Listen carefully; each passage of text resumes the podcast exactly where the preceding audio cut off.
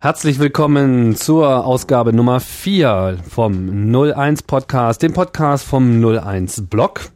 Hier gibt's wieder Trendschnorcheln mit Tim Pritlaff und Max Winder. Und äh, wir sitzen hier und wollen Einblick geben, Ausblick geben, ein bisschen unsere Meinung hineinkleistern und äh, generell freudig und positiv auf die Dinge, die dort draußen walten, blicken. Heute zum Auftakt der CeBIT die vorerst äh, letzte Ausgabe hier in dieser Serie. Mal schauen, wie es weitergeht. Und wir haben uns nochmal ein spannendes Thema geschnappt. Einen Trend, der wohl diskutiert ist, von dem aber vielleicht nicht ganz so klar ist, ob er denn nun wirklich ein Trend ist oder ob nur die Leute versuchen, hier einen Trend herbeizureden. Die Rede ist von E-Books, elektronischen Büchern, Geräten, mit denen man Bücher lesen kann, am besten so ähnlich wie man es schon bisher auf Papier getan hat. Da gibt es verschiedene Player in diesem Markt und es gab auch jüngst viel Bewegung und Neuvorstellungen und für uns deshalb ein guter Anlass, diese Sache äh, anzugucken. Max, hast du denn schon mal ein E-Book ähm, benutzt? Na, ich habe noch nicht diese Geräte genutzt, die's, äh, die man zurzeit ja überall sieht ähm, oder nicht sieht, sondern eher auf Fotos sieht. Ähm, aber ich habe früher mal sehr gerne auf meinem ähm, Palm-Gerät und dann auch mal auf so einem Nokia 770 habe ich einige Bücher gelesen, ähm, teilweise illegal, teilweise legal.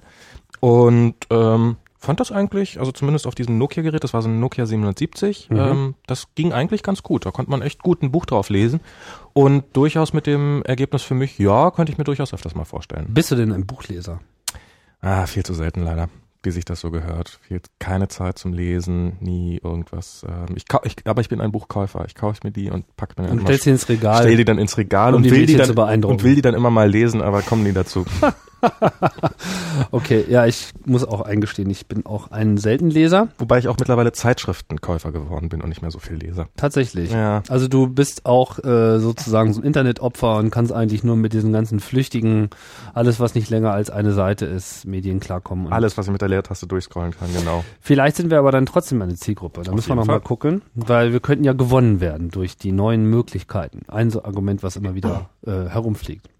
Vielleicht sollten wir erstmal schauen, was ein E-Book eigentlich ist und ausmacht.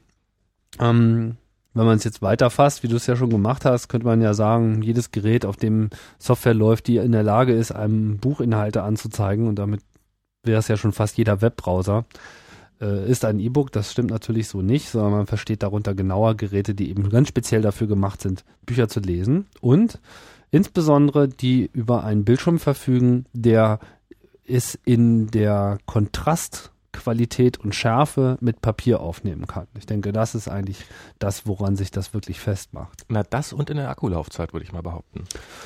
Genau, der sozusagen auch in der Lage ist, die Buchstaben zumindest vergleichbar lange wie ein Papier zu speichern. Genau. Wobei soweit äh, sind sie, glaube ich, noch nicht. Wie auch immer, es gibt da eine interessante Technologie, die vor einiger Zeit aufgekommen ist, die sogenannte elektronische Tinte oder E-Ink E-Ink, die anders funktioniert als die bisherigen Bildschirme, weil sie so selbststabilisierend sind. Das heißt, sie sind in der Lage, ihr Bild anzuzeigen, auch wenn kein zusätzlicher Strom hinzugefügt wird. Strom brauchen sie nur zum Ändern dieses Zustands. Also nur beim Blättern.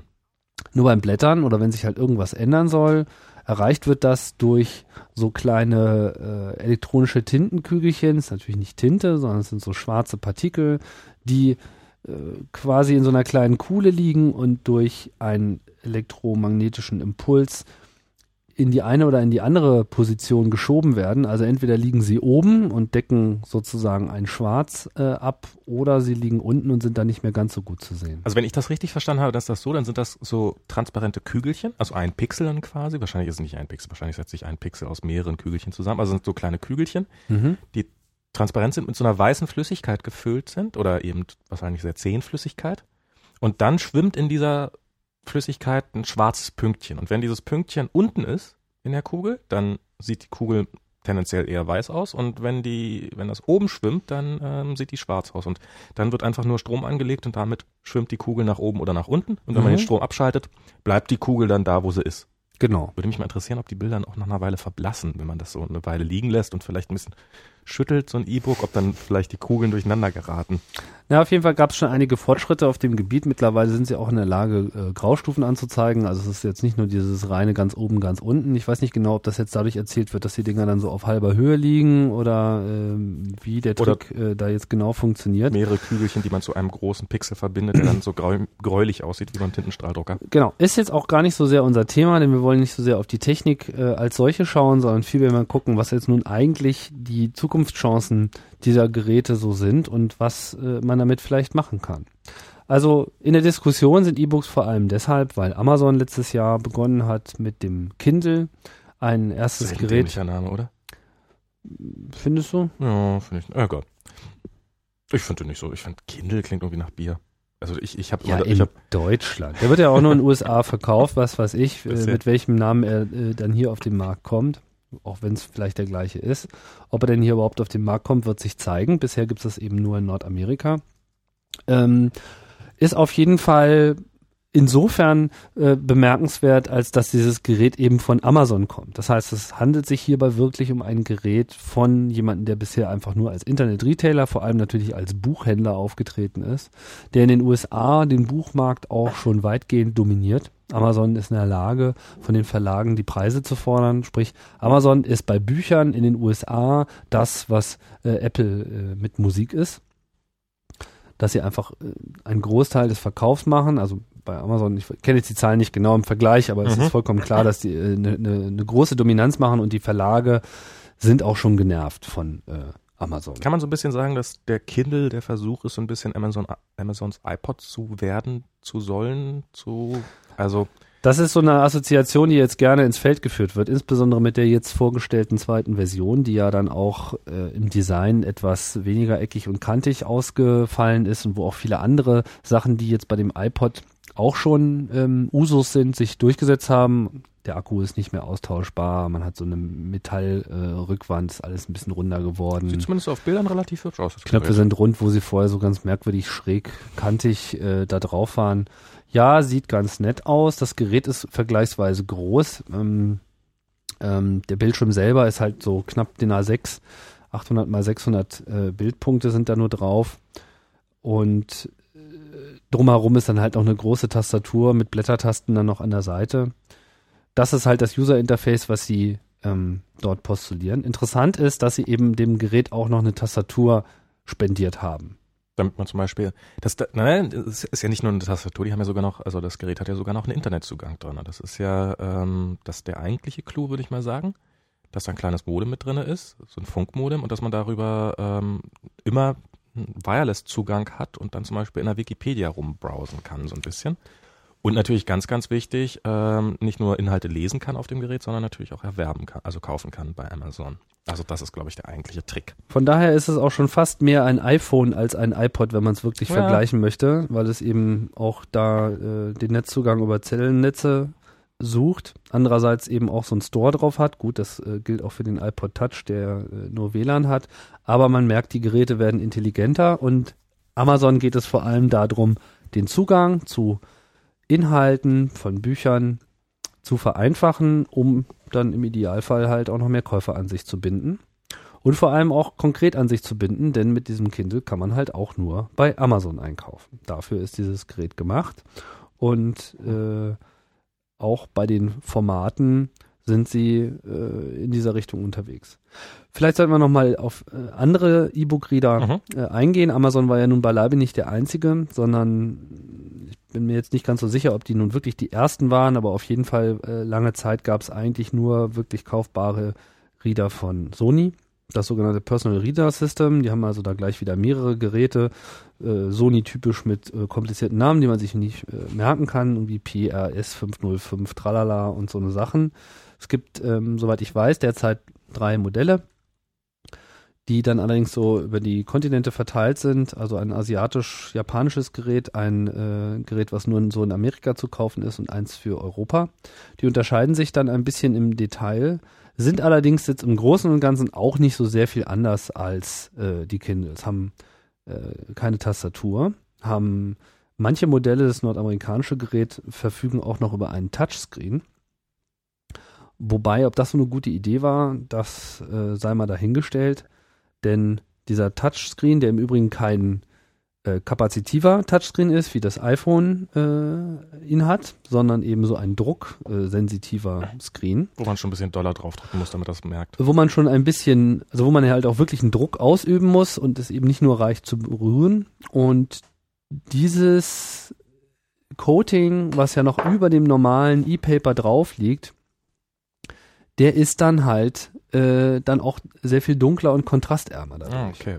Und gut, man kann jetzt argumentieren, wie das so aussieht, äh, wenn man sich halt so die aktuellen Bildschirme anschaut. Und eigentlich gibt's nur einen. Äh, alle verwenden eigentlich denselben Bildschirm äh, von der Firma PrimeView. Weiß nicht genau, wie das Modell heißt. Auf jeden Fall ist das so das Teil, was jetzt alle eingebaut haben. Sprich, von der Formatgröße nehmen die sich eben auch nichts. Äh, bloß wenn man da halt noch was rüberklebt. Und ein E-Book hat ja die Eigenschaft, es ist nicht hintergrundbeleuchtet. Und man klebt halt noch was drüber und senkt den Kontrast, dann macht man es halt noch schwerer, das zu lesen. Genau, wollen wir noch mal ein paar, doch noch ein bisschen auf die Technik eingehen. Also es hat keine Hintergrundbeleuchtung, wie normalerweise. Das kann Segen sein, wenn man halbwegs in der Sonne sitzt und ähm, die Hintergrundbeleuchtung eh nur Strom frisst und ansonsten nicht viel ausrichtet. Dann hat man ein extrem kontrastreiches Bild, wenn man so in der Sonne sitzt, wo ja normale LCD-Displays komplett untergehen. Genau. Ähm, aber wenn man im Dunkeln lesen will, ist es natürlich ein doofer Nachteil, weil äh, man kann nicht im Dunkeln damit lesen. Genau, wobei dieser eine Sony-Reader dann wiederum eine Seitenbeleuchtung drin hat, die man noch zuschalten kann. Dann also dass er so von der Seite so reinleuchtet? Ja, das sieht aber ganz furchtbar aus. Ah, okay, da haben sie also noch nicht den Stein erweisen. Also es ist in keiner Form eine ausgewogene Beleuchtung, sondern es ist wirklich so da hell, wo die Lampen, die LEDs sind, also so auch weißt du, so wie so Weihnachtsketten an der Mhm. Seite sieht das so ein bisschen aus und in der Mitte kommt halt wenig an. Ich habe es jetzt auch nur im Hellen getestet, von daher Okay. kann ich jetzt nicht sagen, ob es im Dunkeln dann äh, optimal oder ausreichend oder wie auch immer zumutbar wäre. Das kann natürlich sein. Immerhin hat man Licht dabei und muss nicht noch Licht zuführen, aber das stimmt schon. Ne? Also es geht zur Not, kann man mal ne, ein Licht anschalten, wenn man unbedingt eins braucht. Jetzt, im Dunkeln eine Karte lesen In diesem einen. Fall äh, geht das. Es, ich weiß nicht, ob das jetzt in allen Personal Readers äh, mit drin ist. Der Kindle hat es meines Wissens nicht. Es gibt auch noch andere Modelle, die ich jetzt im Einzelnen so nicht näher betrachtet habe. Den Iliad äh, und ähm, jetzt ist hier auch ja gerade hier in äh, Berlin eine Firma nach außen getreten, was jetzt äh, jüngst in den äh, Nachrichten war, der äh, Texter. Genau. TXTR, ähm, der dann auch noch seine, seine eigenen Webseite daherkommt, äh, texter.com, äh, und die dann sozusagen im Bunde äh, einen anderen Ansatz pflegen, als das jetzt zum Beispiel Amazon tut, indem sie eben da auf ein äh, offeneres Verkaufsmodell setzen. Also wenn ich das richtig verstanden habe, dann ist bei denen ja eigentlich ursprünglich die Webseite auch da gewesen, bisschen wie bei Amazon. Allerdings ähm, eine Webseite, auf die man eigene Inhalte hochspielen sollte, wo man dann quasi auf diversen mobilen Geräten seinen, seinen eigenen ähm, E-Book-Reader mit bei sich hat, zum Beispiel auf dem iPhone. Und die haben sich jetzt dazu entschlossen, auch so ein richtiges Gerät zu entwickeln. Sehe ich das jetzt gerade richtig? Richtig. Denn eigentlich geht's ja hier um den, also der Markt ist eigentlich weniger das Gerät, Mhm. Das ist auch bei Amazon der Fall. Sondern Ja. eigentlich gehen alle davon aus, dass diese Geräte in zunehmendem Maße immer billiger werden, bis es so einen Punkt erreicht, wo man nicht mehr viel drüber nachdenkt, ob man sich so ein Ding kauft, sondern, was weiß ich, im Extremfall hast du es dann in deiner Frauenzeitschrift als Beilage. Naja, ich glaube, das wird Ja. schon vorher ein bisschen vorwärts gehen, weil ich habe mal neulich so eine wunderbare Milchmädchenrechnung gehört. Ich glaube, es ist wirklich nicht viel mehr als eine Milchmädchenrechnung. Aber die haben mal nachgesch äh, so überschlagen grob, was denn so eigentlich Jetzt kommt wieder die Sache mit der New York Times. Jetzt kommt die Sache mit der New York Times. Was kostet denn, was kostet es denn eigentlich, äh, die New York Times an alle Abonnenten auszuliefern? Und was würde es kosten, wenn man den Leuten ähm, so ein Amazon Kindle in die Hand drücken würde und ähm, stattdessen ihnen keine Hardwarezeitung mehr, also keine Papierzeitung mehr liefert? Gut, aber das ist natürlich insofern eine Milchmädchenrechnung, als dass sie davon ausgeht, also Und das okay, Ergebnis war, das, dass, das Ergebnis solltest du noch sagen, dass, genau. dass, dass der Kindle, ich glaube, nach einem halben Jahr sich äh, refinanziert hat sozusagen. Und Gut, aber das geht halt äh, von der Voraussetzung aus, dass alle Leute auch glücklich wären, wenn sie ihre New York Times künftig nicht mehr so im äh, DIN A0 Format bekommen würden, sondern eben äh, auf DIN A6 und das äh, bezweifle ich halt schon. Nicht? Außerdem hätte es dann auch zumindest vorerst keine Farbe, denn diese ganzen E-Ink-Displays sind derzeit noch Graustufen. Genau, das ist, äh, jetzt wollen wir ja, gerade so ein bisschen bei der Technik werden. Ähm, also die können maximal rausstufen, ich glaube sogar nur 16 oder sowas. Ja, aber das reicht. Ähm, Mehr macht da keinen. die können keine Animation darstellen. das stimmt nicht. Die können Animationen darstellen. Die können Animationen darstellen. Habe ich gesehen. Richtig gut. Also so, ich habe gesehen, dass so auf Videos nur bisher, dass die, dass so ein Seitenumblättern schon eine ganze Weile dauert, also so ein paar Sekunden. Nein, ein paar Sekunden sind es nicht mehr. Also ich habe jetzt einen Blick auf diesen Texter werfen können. Äh, da macht so flap flap so und dann äh, sind irgendwie alle Pixel geändert. Das hängt sozusagen davon ab, wie viele äh, Pixel Pixel, geändert werden letzten Endes geändert werden müssen. Das heißt, wenn man so kleinere Animationsbilder hat, dann geht das schon relativ flüssig. Also so um so eine, sagen wir mal, die Qualität eines Animated GIFs ist da äh, wohl darstellbar. Okay. Aber man, Es ist jetzt nicht dafür gemacht, Fullscreen einen Film anzuzeigen. Mhm. Dafür taugt diese Technologie einfach nicht. Wenn man schnell einen Bildwechsel braucht, dann kommt man an TFT ähm, oder den entsprechenden anderen äh, Polymerbildschirmen, die da jetzt äh, noch äh, oder auch schon seit Jahren diskutiert werden und OLED-Displays kommt man nicht drum kommt man nicht drum herum. So, das, das ist eigentlich nach wie vor eine, eine separate Sache. Es kann aber sehr wohl sein, dass auch die E-Books in Zukunft auch Farbe anzeigen können werden mit derselben Technologie. Und äh, ein weiterer Nachteil ist, glaube ich, noch, dass sie, ähm, man kann sie nicht beliebig oft das Bild ändern, sondern die haben ein paar hunderttausend äh, Ja, die Li- Schaltmöglichkeiten. Die Lifetime, äh, genau, die Lifetime wird halt angegeben mit Änderungen. Das heißt, äh, es gibt ein theoretisches physikalisches Ende für diese Displays, wenn die halt so und so oft mal eine komplette Seite gewechselt haben. Und dann hat man wahrscheinlich so Pixelfehler, die dann peu à peu reinkommen, Äh, nehme ich mal an. Ich, ich weiß es äh, ehrlich gesagt nicht, was so ein, wie das mit dem Aging so ist, aber äh, von der Lifetime her, denke ich, ist das auch nicht so sehr das Problem. Also, Also für das, halt- wofür sie gemacht sind, reicht die Lifetime vollkommen aus, damit sie irgendwie ihre drei, vier Jahre überleben, bis sie dann sowieso äh, Elektroschrott sind. Ja, eigentlich lustig, dass es genau das Gegenteil ist wie bei den frühen, bei den alten Bildschirmen, bei den Röhrenmonitoren, die ja darunter gelitten haben, wenn sie immer das gleiche Bild angezeigt haben, leiden diese Bildschirme darunter, wenn sich das Bild ständig ändert. Wenn man also versehentlich einen Bildschirmschoner einschaltet auf so einem E-Book-Reader, dann hat man den wahrscheinlich relativ schnell durch. Ja, ähm, Die große Diskussion ist ja jetzt sozusagen, wer braucht das? erzähl doch, erzähl doch erstmal kurz ein bisschen was zu diesem Texter-Gerät, was du, du hattest es ja sogar in der Hand, den Prototypen. Ja, hatte Und ich. ähm, das, da bist du Das ist ein früher Prototyp, muss man dazu sagen. Also es ist jetzt noch kein Prototyp im Sinne von äh, genauso wird er dann auf dem Markt erscheinen. Da wird noch einiges äh, zu tun sein. Äh, ich glaube, die offizielle Aussage ist dieses Jahr. Das muss man muss Mhm. man sehen. Also auf jeden Fall gibt's jetzt noch nichts, was wirklich fertig ist, weder in Software als auch in Hardware. Ich habe halt diesen Prototyp gesehen in äh, dem Gehäuse. Wie groß ist das ungefähr? So A5 Buch oder Das ist, ähm, nee, das ist kleiner als A5. Ich würde sagen, Okay. so zwischen die Hälfte zwischen A6 und A5 gefühlt. Das heißt, es ist nur auch ein dünner Rand um den, äh, äh, um den eigentlichen Bildschirm herum. mhm. Und es ist sehr leicht, das Gerät. Also das trägt sich mühelos so in der Hand und hat so ein paar äh, pfiffige Eigenarten. Also das Gerät kommt ja ähm, auch mit einem Accelerometer. Das heißt, wenn du es halt irgendwie äh, quer drehst, dann kann halt der äh, Inhalt, wird dann auch reflowt und du kannst es dann halt quer lesen, wenn dir das äh, lieber ist. Also man kann das Bild drehen. Also was für mich als Linkshänder ganz, Wie so beim iPhone halt. Genau. Auch, ne? was mich für mich als Linkshänder sehr, sehr was Man kann es auch sehr ausschalten. begeistert war, war ähm, hat genau das mit dem Ausschalten, weil wenn man so auf der Seite liegt, was man ja gerne ja, mal ja. machen will, Das- dann das möchte Problem- man nicht, dass das Bild sich dreht. Das Problem kennen Sie schon, da muss Apple noch ein bisschen drüber nachdenken. Und ähm, weil das Problem beim iPhone ganz nervig ist, darum kommen wir drauf. Aber ähm, was für mich als Linkshänder ist das ganz praktisch, dass ich ähm, so, dafür sorgen kann, auf welcher Seite ähm, die Tasten sind, mit denen ich das Ganze Genau, steuern du kannst kann. es also auf, auf, auf den Kopf drehen, dann hast du eben die Bedienung auf der anderen Seite. Also die Tasten sind halt links und im Wesentlichen äh, sind auch sehr wenig Tasten. Der Kindle hat ja ganz viele, der Texter hat ganz wenig. Im Wesentlichen ist das nur so ein Navigationskreuz, über das man so rüberstreichen kann. Also an Mhm. der Stelle ist es sozusagen so ein kapazitives äh, Device. Das heißt, man flippt einfach so mit dem Finger von links nach rechts und damit blättert man eben um. Und äh, darüber und darunter sind auch noch zwei Tasten, eine Taste, um irgendwie sozusagen aus Menüs wieder zurückzukommen, so ein Back-Escape-Ding und eben was zum Selektieren. Und das ist dann auch eigentlich alles. Also das Gerät ist sehr minimalistisch im Vergleich zum Kindle, das ja sozusagen versucht, auch alles im Zu Gerät zu machen, dass man damit kaufen kann, dass man damit äh, ähm, suchen kann, dass man so, so eine Eingabe hat. Der äh, Texter versucht eher einfach zu sein und sich auf das Lesen zu konzentrieren und äh, verlagert eben die Logik mehr auf den Computer. das ist vielleicht dann schon eher der iPod als ah. äh, der Kindle in der Hinsicht. Und wie bekommt man da die Bücher drauf?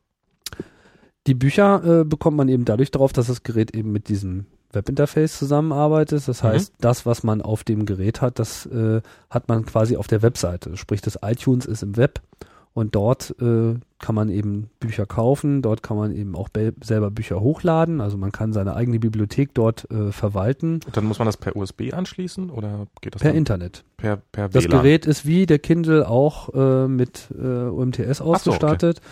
Ähm, und äh, kann also einfach selber Internet machen. Das heißt, auch dieses Gerät soll zumindest in einer Version. Ich weiß nicht ganz genau, ein Pricing in dem Sinne gibt es noch nicht, aber es ist auf jeden Fall angedacht, eben das Gerät auch gleich fertig mit dem Internetzugang zu verkaufen, sodass man das Gerät einfach hat, jederzeit überall online gehen kann, sich mit seinem Texter.com verbindet und dort eben ähm, ja, sich sozusagen synchronisiert. Oh. Aber eben die ganze Administration, das eigentliche Pflegen des Inhaltes macht man eben da. Was durchaus gangbarer Weg ist, nicht wahr? Man stell dir vor, iTunes wäre im Web und man könnte eben dort seine Sachen machen, dann könnte man eben auch over the air äh, synken und müsste es nicht an den eigenen Computer anschließen.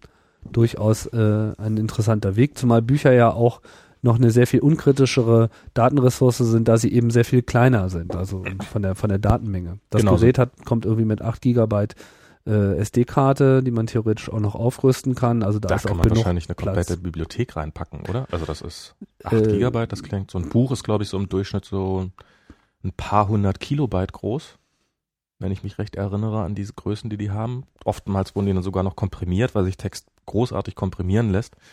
Und ähm, dann, dann kriegt man ja wirklich in 8 Gigabyte, äh, hat man ja Library of Congress drin. Wenn man da geht eine Menge rein und ähm, das ist auch eine interessante Frage, weil wie, wie viel braucht man eigentlich? Und ich denke, das ist dann auch so ein bisschen die Frage nach der Zielgruppe.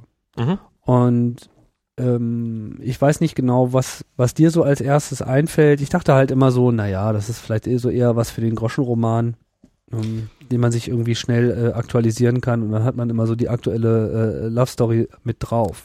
Also die Firmen denken da allerdings anders drüber. Ich meine, bei, bei Amazon ist es vor allem, denke ich mal, so diese ganze Belletristik, die ähm, eben viel gekauft wird das, was sowieso die Hotseller sind, um das eben auch schnell und ohne den eigentlichen Druckvorgang und den entsprechenden Versand äh, dieser gedruckten Werke, das Verschicken von toten Bäumen, um das eben dann schnell zu den Leuten zu bekommen. Was allerdings auch eine interessante Option ist, die jetzt so äh, genannt wurde von den Leuten von Texta, die nachvollziehbar ist. Ob das dann funktioniert, weiß ich nicht. Es gibt Leute, die haben das Problem, dass sie eben sehr viele Bücher immer dabei haben müssen mhm. und nachschlagen müssen und dann unter Umständen auch in vernetzter Form äh, nachschlagen müssen, die vielleicht Lust hätten, mal statt äh, 50 Kilogramm nur 50 Gramm äh, mit sich zu führen. Ähm, Anwälte, ja, die äh, ah. riesige Textmengen nachschlagen müssen, nämlich die Gesetzestexte.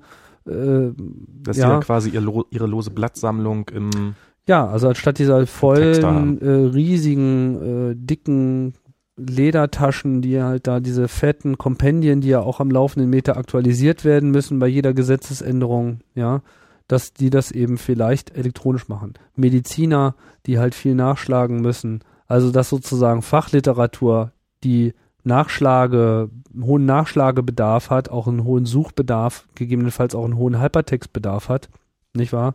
Referenzen auf andere Gesetzesdinger, Entscheidungen und so weiter. Das finde ich durchaus plausibel, dass sich äh, um diesen Bedarf herum ein, ein Markt entwickeln könnte. Also was ich, was, was, was mich sehr reizt an der äh, Thema E-Book ist erstmal, ich bin leider gezwungenermaßen öfters mal Umzugshelfer und die pure Option, dass eines Tages man dann nicht mehr äh, kistenweise Bücher rumschleppen muss, sondern einfach irgendjemand sein Gerät in der Hosentasche stecken hat und da ist eine gesamte Buchsammlung drin, hat schon ihren Reiz. Das Zweite, was ich ganz spannend finde, ist, ähm, naja, obwohl dafür habe ich das Internet eigentlich, so dieses morgens aufwachen und nicht mal das Bett verlassen zu müssen äh, und, und einfach neben sich greifen und man hat die Zeitung da. Das, das, ähm, so dieses, die Zeitung, die eins ans Bett gebracht wird, was man ja äh, in 60er Jahre Film immer dem braven Hund antrainieren wollte und wenn das, der Hund das nicht gemacht hat, dann doch dem Kind. Ähm, das, das wäre jetzt wirklich dann relativ einfach. Das wird wahrscheinlich beim Kindle sogar sehr, sehr problemlos gehen, dass man einfach die Zeitung direkt daneben hat und losblättern kann und direkt ähm, lesen ja, kann. Nur wie gesagt, äh, es geht halt mit einer kompletten Formatänderung her. Und die Präsentation der Informationen auf in groß hat ja auch was für sich, was Ja. sicherlich viele Leute auch nicht missen möchten. Wobei, da bist du, da bist du in einer relativ privilegierten Situation, nicht den öffentlichen Nahverkehr jeden Morgen nutzen zu müssen, wo viele Leute ja gerne Zeitung lesen. Und da kann es durchaus von Vorteil sein, wenn man so in der U-Bahn sitzt oder sowas, wenn man, da kann man nicht so die Arme ausbreiten, weil dann lesen drei Leute mit.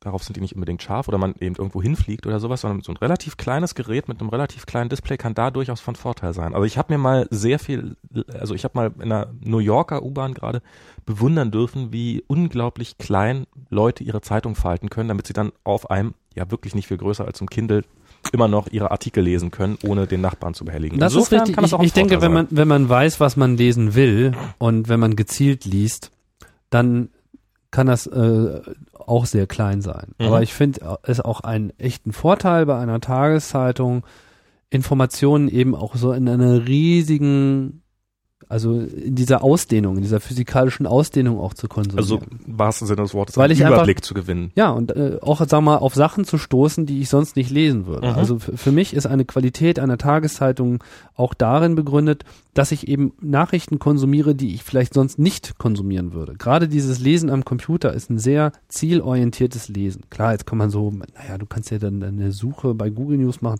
Klar, aber auch diese Suche ist ja schon zielgerichtet, dass man eben zumindest irgendeinen Begriff macht. Man schränkt sich halt ein, während äh, eine Tageszeitung auch den Anspruch hat, eben ein sehr breites Themenspektrum zu machen. Und dieses Blättern äh, lädt ja dazu ein, dass man eben auch langsam blättert und nicht hektisch an so einem kleinen Gerät die ganze Zeit so Wobei Seite, Seite, Seite, Seite. nicht.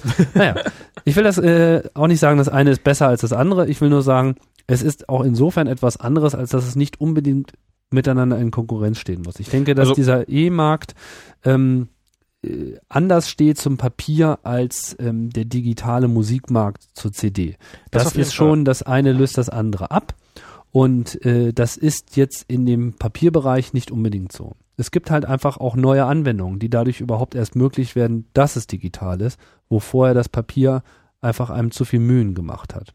Na, ich finde, ich finde es ganz hübsch, dass so die potenziell, potenziellen Chancen ja auch, die da bestehen mit so, mit so einem E-Book-Gerät. Also ähm, bisher gibt es ja doch der, das Diktat zum dicken Roman ein bisschen, dass man, ähm, also man will ja auch was für sein Geld haben, da will ich ja, also ich möchte ja auch ein paar Kilo dafür schleppen oder ein halbes Kilo nach Möglichkeit und wenn das nur 200 Seiten hat, so ein Buch, dann gebe ich doch dafür keine 20 Euro aus.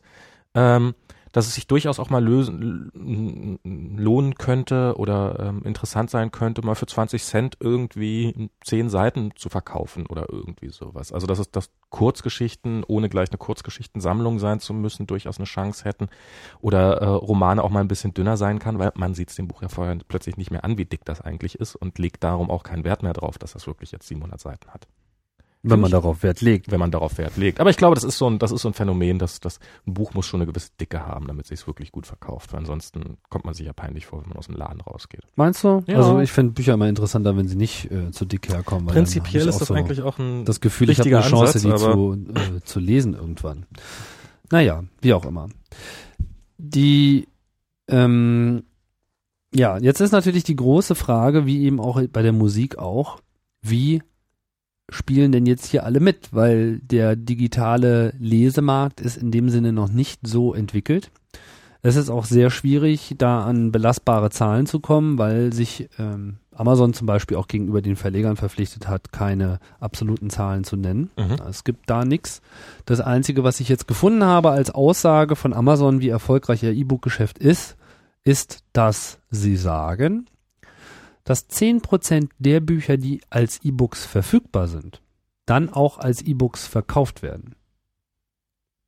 Das heißt, ich weiß nicht, wie viele Bücher als E-Books verfügbar sind. Das kann jetzt irgendeine Zahl sein.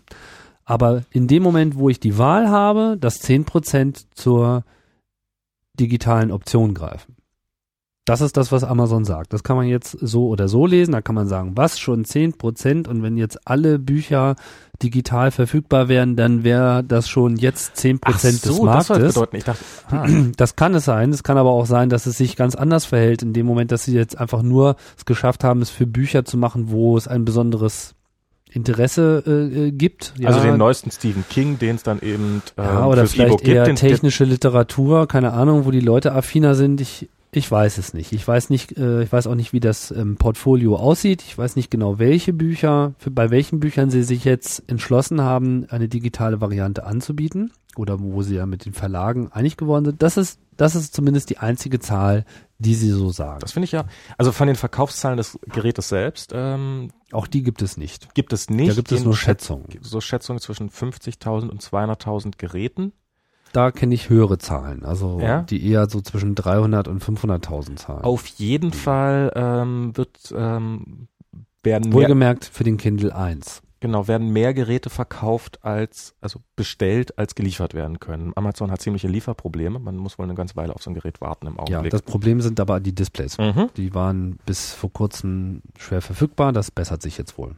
Okay, also im Augenblick ist der Bottleneck sozusagen noch die Herstellung des Gerätes und gar nicht so sehr der Verkauf. Was ja auch schon mal eine ganz interessante Zahl, also Tatsache ist. Mm, Ja, klar. Aber das ist auch alles sehr schwammig. Also es ist wirklich sehr schwer einzuschätzen. Es ist auch sehr schwer, eine Zahl wie 500.000 zu bewerten. Ob das jetzt schon ein Erfolg ist Mhm. oder nicht. Ja, man kann sagen, na ja, das geht ja jetzt erst los und wenn jetzt schon 500.000 im Jahr kaufen, dann sind es im nächsten Jahr mehr. Das weiß man nicht. Meine iPods verkaufen sich in der Größenordnung von 40 Millionen, 30 bis 40 Millionen pro Jahr. Von daher kann man diese beiden Zahlen noch nicht so richtig miteinander vergleichen. Ja, aber da muss man auch mal sagen, das ist auch ein entwickelter Markt. Also ich meine, wenn ich, ähm, ähm, wenn, wenn ich so ein E-Book-Reader mir kaufe, ist ja nach wie vor das Hauptproblem. Ich hole mir da so ein Sony-Gerät, so ein schickes, teures. Ähm, was soll ich da eigentlich drauf spielen? Es gibt ähm, Webseiten, kann es nicht so richtig und ähm, und ähm, dann diese ganzen halboffiziellen, also dann gibt's so natürlich die ganzen Public Domain Literatur, die ähm, Projekt Gutenberg und ähnliche Projekte, wo es ältere Literatur gibt, aber so aktuelle Tageszeitungen oder ähm, oder aktuelle Bücher gab's ja bisher nicht und insofern finde ich, da ist der Kindle wirklich das erste Gerät, was ich jetzt auf Anhieb so ganz spannend finde, weil ähm, da gibt's nicht nur das Gerät, sondern gibt's auch die Inhalte für, die mich durchaus interessieren könnten. Naja, es ist ja mitnichten so, dass nur Amazon äh, elektronische Bücher verkauft. Es gibt durchaus auch ähm, Verlage, die im E-Book-Bereich tätig sind. Und zwar gibt es sowohl welche, die eben auch als E-Book verkaufen. Mhm. Da würde mir zum Beispiel O'Reilly einfallen. Mhm. Ich weiß jetzt auch nicht die Prozentanzahl, aber ein gewisser Teil ihrer Bücher wird auch elektronisch verkauft. Was bekommt man da? Ein PDF oder? Bei O'Reilly äh, erhält man ein sogenanntes Bundle, in dem eigentlich dasselbe Buch in verschiedenen Formaten vorliegt. Mhm. Das schließt PDF mit ein, aber das schließt vor allem äh, EPUB mit ein. An diesem Punkt ist es sicherlich auch mal angemessen, auf diese Formatfrage ein bisschen einzugehen. Mhm. Denn da ist noch alles offen. Also derzeit ähm, wird vieles noch als PDF angeboten und der Kindle wiederum, äh, ich weiß jetzt nicht ganz genau, Der wie das Kindle derzeit unterstützt aussieht. Kein PDF. Doch, doch, die machen das in PDF Achso, dann machen sie es aber per Umwandlung. und äh, haben aber intern noch das Format, ähm, oder warte mal, jetzt bin ich mir gerade selber nicht so sicher, auf jeden Fall ein Format, was sie halt pushen, was sie auch selber entwickelt haben. Ein proprietäres Format ist Mobi Pocket. So oder so unterstützt halt der Kindle vor allem DRM und die Bücher, die halt derzeit über Amazon verkauft werden, sind halt DRM. Das heißt, man kann eben dieses Buch nicht beliebig auf andere Geräte umziehen, sondern es ist eben nur auf dem Kindle lesbar und lässt sich auch nicht auf andere ähm, übertragen. ähm, Kindle ja, hat kein PDF. genau. Mhm, Ah, okay. Jetzt nochmal nach. Also das ist, ähm, wobei, wobei muss man auch sagen, PDF, um jetzt nochmal ganz kurz zu sagen, PDF ist zwar schön, wenn man, wenn man festes Layout haben will, also wenn man dafür hundertprozentig sicherstellen will, dass die Seitenzahl genau an der Stelle steht, wo sie stehen soll. Ähm, wenn man dagegen, wie es ja bei E-Books eher üblich ist, ähm, vermutlich irgendwann unterschiedliche Displaygrößen hat oder so, dann ist es ja durchaus von Vorteil, wenn man, ähm, wenn man da, wenn das Gerät die Inhalte selber neu formatieren kann. Genau, es muss reflowen. Man will halt die, den, den äh, Font vergrößern Genau, und dann einfach weniger drauf haben. Und deswegen gibt es halt auch einen Standard, den gibt es schon seit einiger Zeit und der wird äh, zum Beispiel von O'Reilly auch aktiv unterstützt und auch der neue Texter setzt ganz klar auf äh, EPUB. Mhm. EPUB ist letzten Endes nicht sehr viel mehr als HTML plus X. Das heißt, hier wird die eigentliche Information als HTML dargestellt und wir alle wissen, wie HTML sich da schon bewährt hat im Bereich von Reflowing und das, man kann halt dann eben auch einfach äh, verfügbare Software, Browser-Software eben oder entsprechende Rendering-Engines nehmen, um das eben zu visualisieren. Hypertext und so weiter ist dadurch natürlich auch alles mit dabei. Plus eben die ganzen Metadaten, die eben so mit HTML äh, erstmal nicht kommen, die man halt haben will.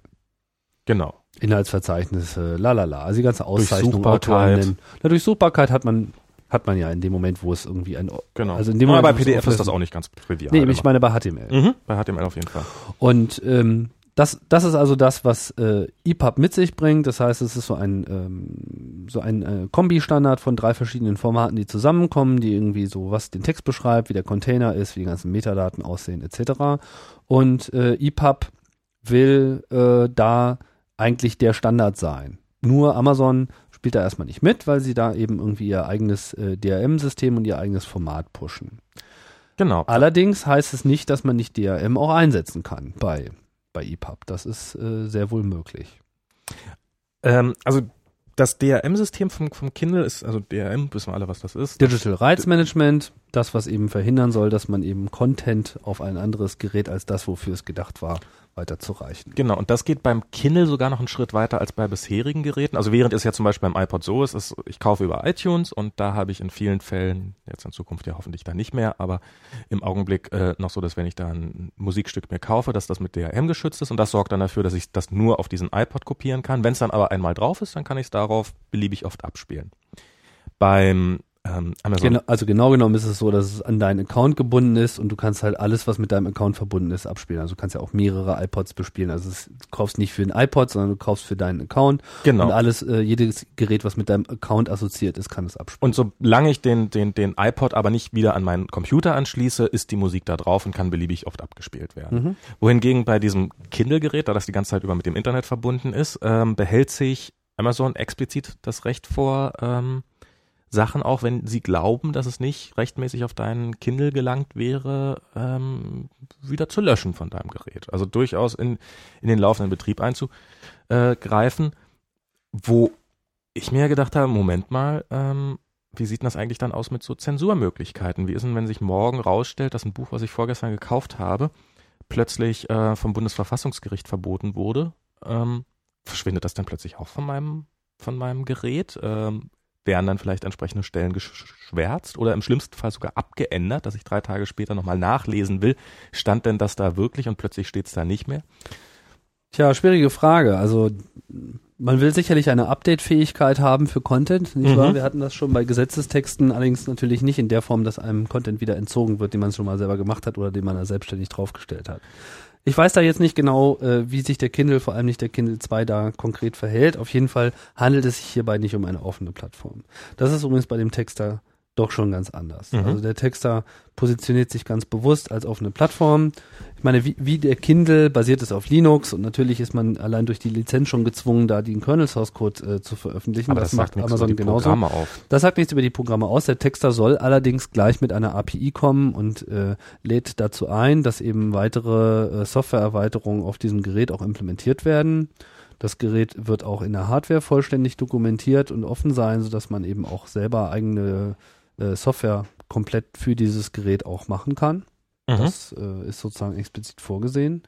DRM wird auch äh, möglich sein, allerdings ist es so, dass sie bei Texter eben eher darauf setzen, äh, dass man freie Formate hat. Und Diskussion war ganz interessant, denn ähm, da hängt es sicherlich auch ein bisschen davon ab, mit wem man redet. Aber offensichtlich gibt es Verlage, die zumindest eine Sache schon verstanden haben, was die Musikindustrie ja bis heute noch nicht verstanden hat.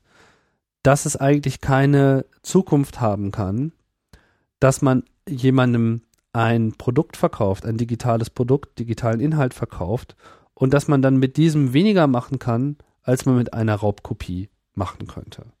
Das ist ja genau das, was bei Musik, der mhm. ähm, auch überhaupt die Blockade war. Ja, man äh, äh, man zahlt legal Geld für etwas und erhält etwas, was ich nicht messen kann mit etwas, was ich über Pirate Bay mir äh, gezogen habe, was eine eins zu eins digitale Kopie einer CD ist wo eben diese DRM-Informationen nicht dabei sind, so dass ich das beliebig von Gerät zu Gerät schieben kann, also mehr Nutzen habe. Es gibt da so, eine, so, ein, so ein schönes Webcomic von XKCD äh, zu dem Thema und zwar war das ähm, in dem Fall gab es gab es ja bei Musik schon den Fall, dass ähm, dass irgendjemand eröffnet, Microsoft zum Beispiel mit großem Tara ein Online-Store oder ein Online-Format und ähm, nun muss ich aber das Gerät, was man nutzen will, um die gekaufte Musik anzuhören, muss ich regelmäßig mal versichern beim, bei einem zentralen Server, ähm, dass die Musik auch ähm, immer noch legal ist. Und irgendwann sagt der äh, große Anbieter mal, ah, so richtig gut läuft das für mich aber nicht, schaltet diesen Server ab und prompt können sich die Geräte nicht mehr ähm, nicht mehr äh, rückversichern ähm, und ähm, die Musik, die ich gekauft habe, ist wertlos. Sie wird zu digitalem Schrott.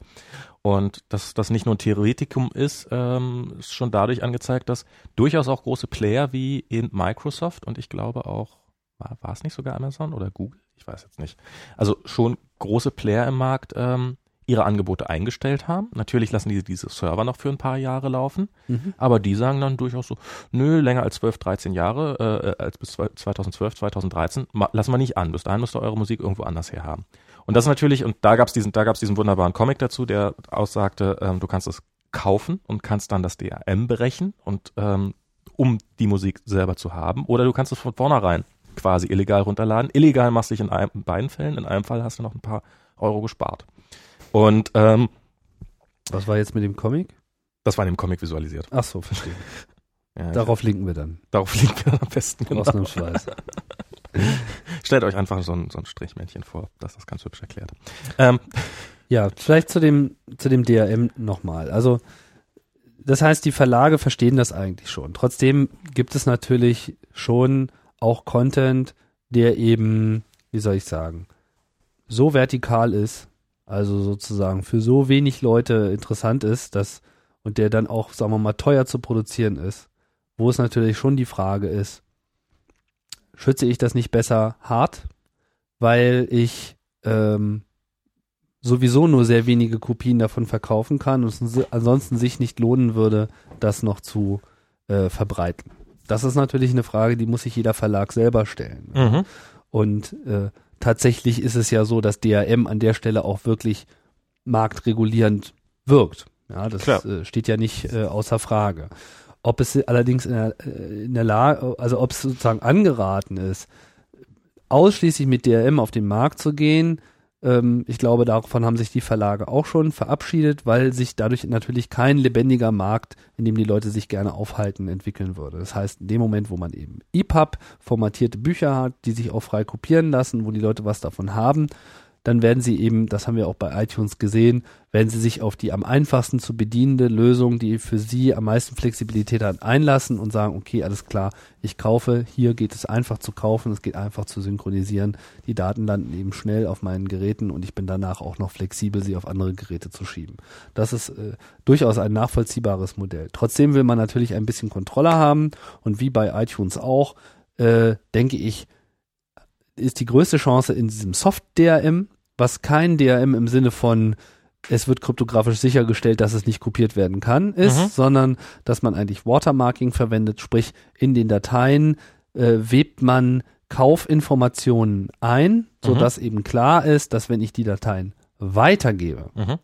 versus ich kopiere sie zu meinem persönlichen Interesse auf andere Geräte und nutze sie dort auch, dass dann eben diese Information nachvollziehbar ist. Das heißt, ich weiß, dass wenn ich jetzt nicht mir selber den Aufwand mache, technisch diese Informationen wieder heraustrippe, was natürlich gehen könnte, ja, dass es eben nachvollziehbar ist, wenn solche Dateien äh, Dritten zugänglich gemacht werden, dass das von mir kommt. Eigentlich sogar ganz hübsch, wie man es bei Büchern ja schon immer macht, dass man vorne seinen Namen reinschreibt. Und eigentlich, damit man das, Aber das verborgte ist, Buch hoffentlich irgendwann mal wiederbekommt. Genau, das ist natürlich im digitalen Zeitalter Quatsch, weil da äh, ist eine Kopie ja schnell gemacht.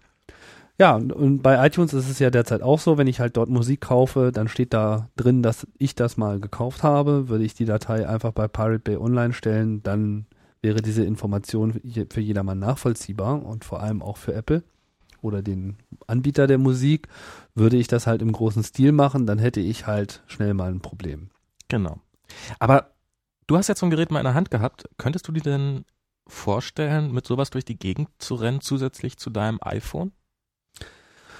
Ich kann um das mit lesen? einem klaren und entschlossenen keine Ahnung Ah. äh, beantworten. Ich muss sagen, dass ich eigentlich in der Konsolidierung meiner digitalen Interesse in einem Gerät schon einen Riesenvorteil sehe. Es gibt ja auch E-Book-Anwendungen für den äh, fürs iPhone oder für die Mhm. iPod-Plattform.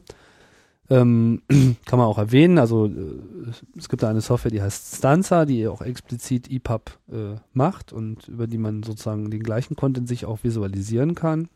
Es gibt auch noch ein paar andere, die ein anderes Modell haben, wie zum Beispiel dieses Classics, was ein sehr hübsches User-Interface hat und eigentlich nur freie Bücher hat, aber die dann sozusagen in der Applikation mitliefert. Das heißt, bei jedem Update oder bei manchen Updates erhält man mal Features neu, mal erhält man auch einfach neue Bücher. Aber also da ist jetzt Classics ist so, man hat so ein virtuelles Bücherregal, nimmt sich da ein Buch runter, dann wird ein Lesezeichen rausgeholt und äh, man kann also wirklich so richtig hübsch durchblättern. Es ist hübsch, aber hier geht's wirklich ausschließlich um freien Content und wie der Name Mhm. eben schon sagt, es geht einfach um die Klassiker. man kann da nicht beliebige Bücher drauf das ist aber, sagen wir mal, jetzt so für so einen Casual-Leser wie mich auch durchaus mal interessant. Ja, Mhm. da kann man mal sein Alice im Wonderland mal irgendwie nochmal so äh, nachblättern. Das, das, das hat was, aber das ist natürlich ein, ein ganz anderer Markt. Das Klar. ist, ja, hier ist das Modell eben auch der Verkauf äh, des Programms, also sozusagen die die Dienstleistung der tollen Aufbereitung und des tollen User Interfaces, die wird an der Stelle belohnt und gar nicht so sehr der Content als solche, der ja an sich gar nichts kostet. Mhm. Von daher sieht man, können auch mit freien Inhalten da noch interessante Modelle äh, realisiert werden. Aber darum geht's ja jetzt nicht bei diesem E-Book-Markt, über den wir reden, sondern hier geht's wirklich darum, dass die Verlage äh, beginnen, digital zu wirtschaften und es scheint schon erkannt worden zu sein, dass sie dort eigentlich hingehen müssen. Bloß jetzt ist eben die Frage, mit wem steckt man die Köpfe zusammen, mit wem äh, geht man da äh, gemeinsamen Weg. Weil eigentlich müsste man ja mal sagen, könnte man ja, wir haben, es vorhin erwähnt, ähm, so Apple mit den iPods, ähm, die verkaufen die in Millionen, ähm, Amazon verkauft die in Hunderttausenden.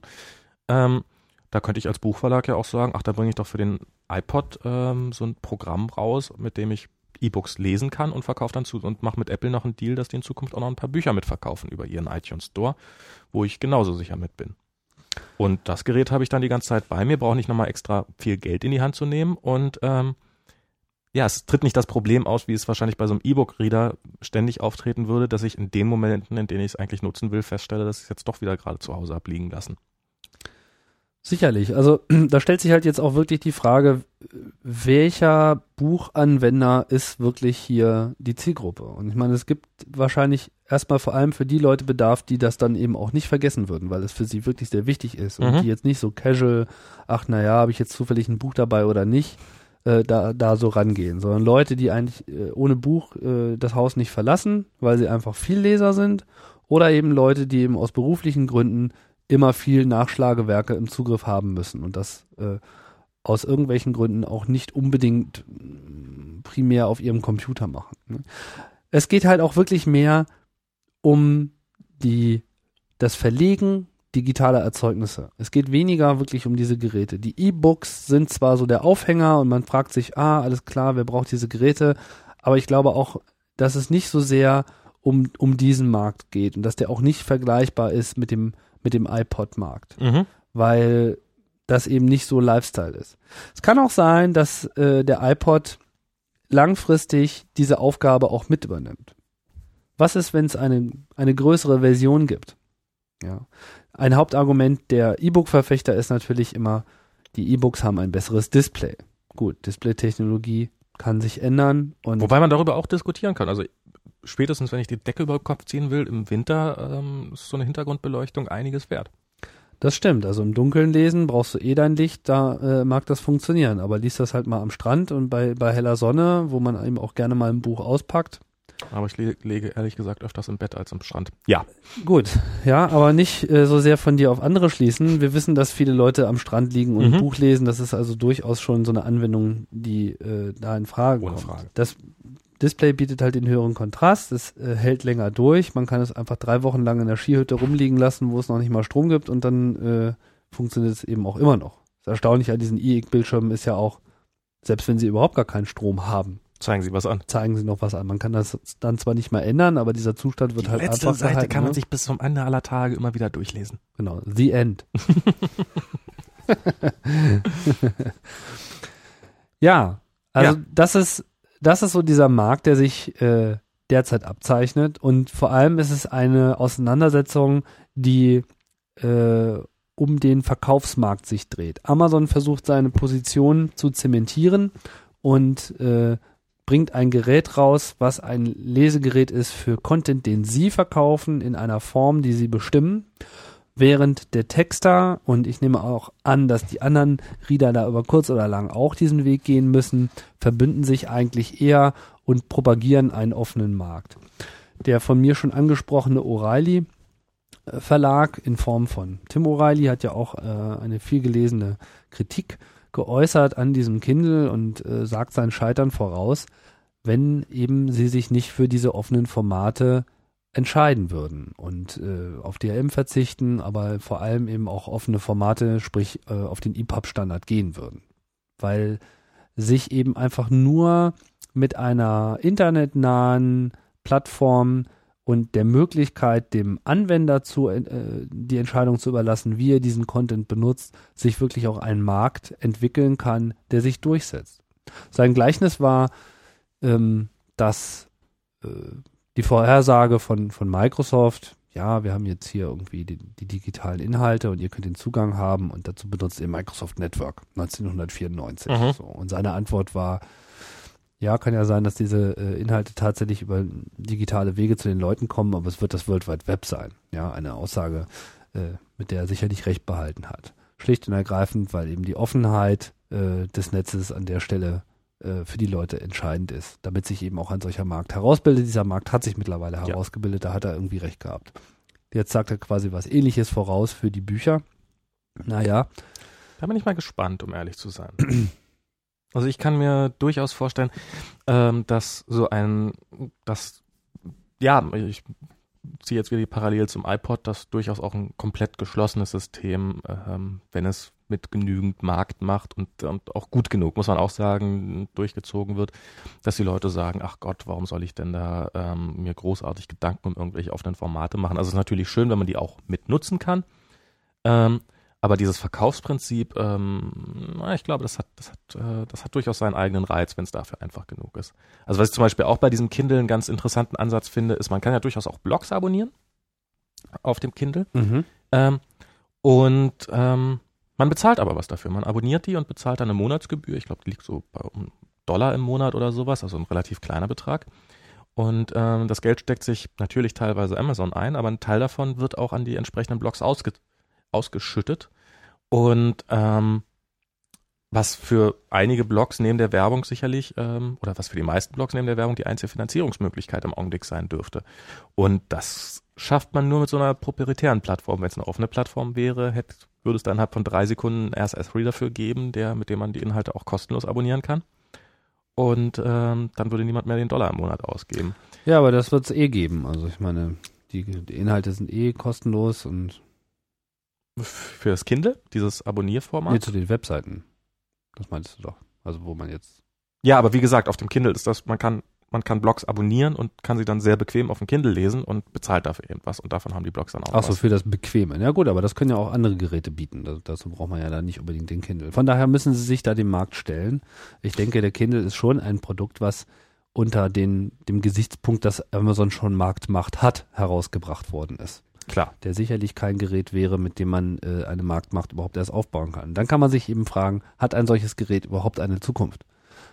Weil am Ende gelten dieselben Beschränkungen mhm. und ich weiß nicht, ob die Leute bereit sind, dafür diese Beschränkungen in Kauf zu nehmen, in dem Moment, wo es ordentliche Alternativen gibt. Und danach sieht es ja aus, dass es durchaus Alternativen geben wird.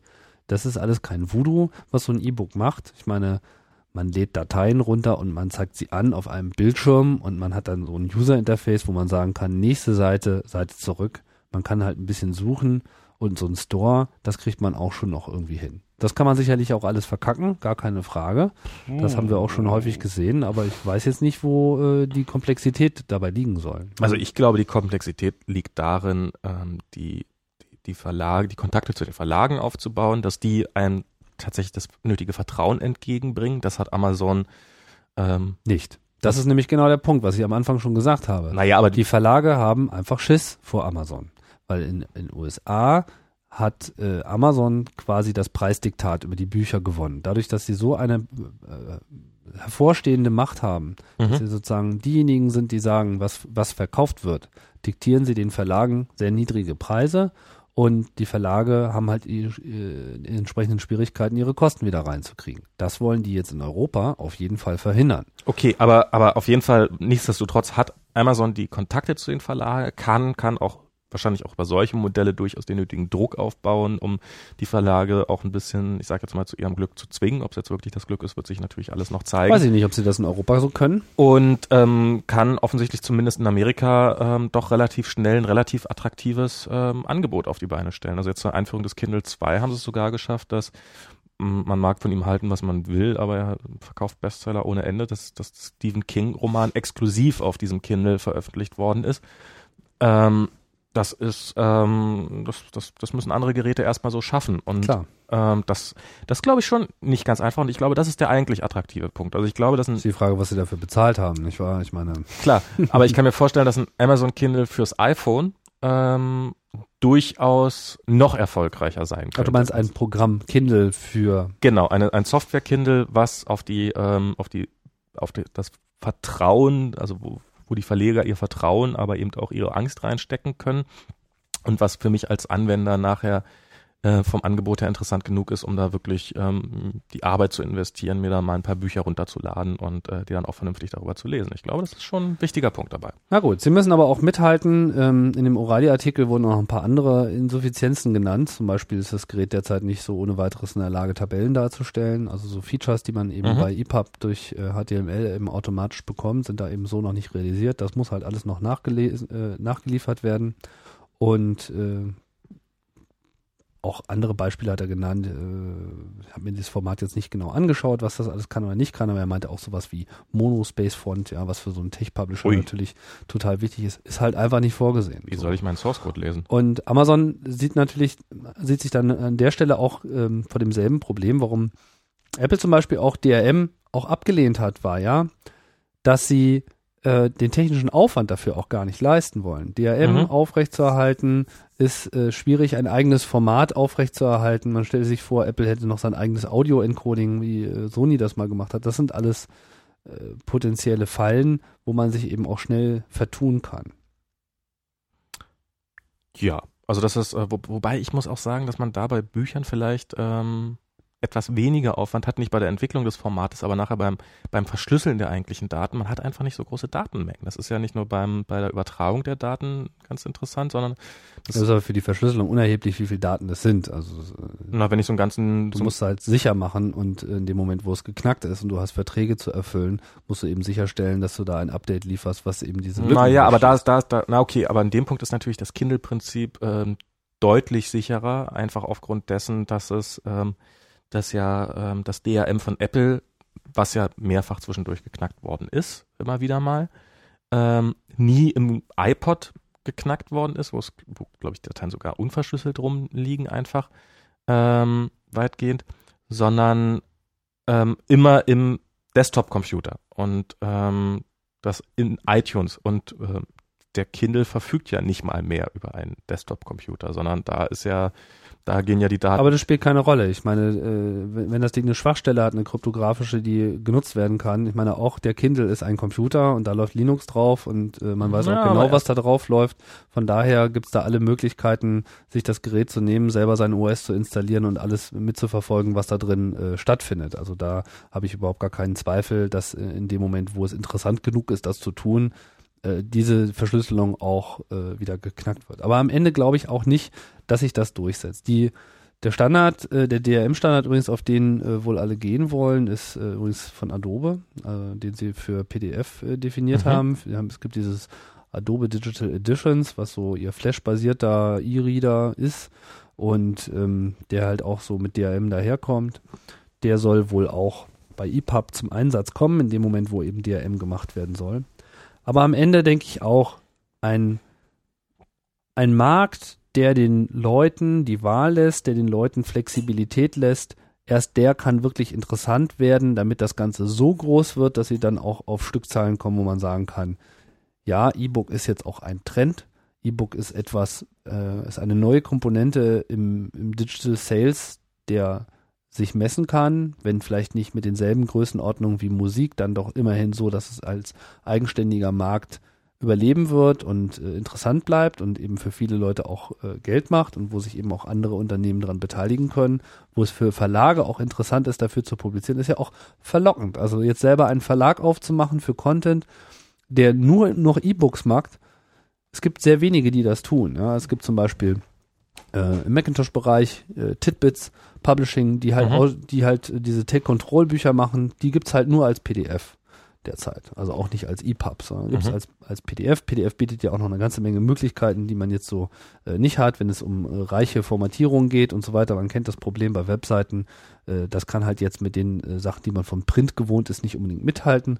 Die Frage, ob das ein E-Book jetzt auch unbedingt können muss, aber derzeit ist PDF sozusagen noch das, was universell genutzt werden kann, was auf dem Computer eine Menge äh, Nutz macht. Dieses Modell ist sehr interessant, weil man kriegt Bücher mit einer sehr geringen Turnaround-Zeit.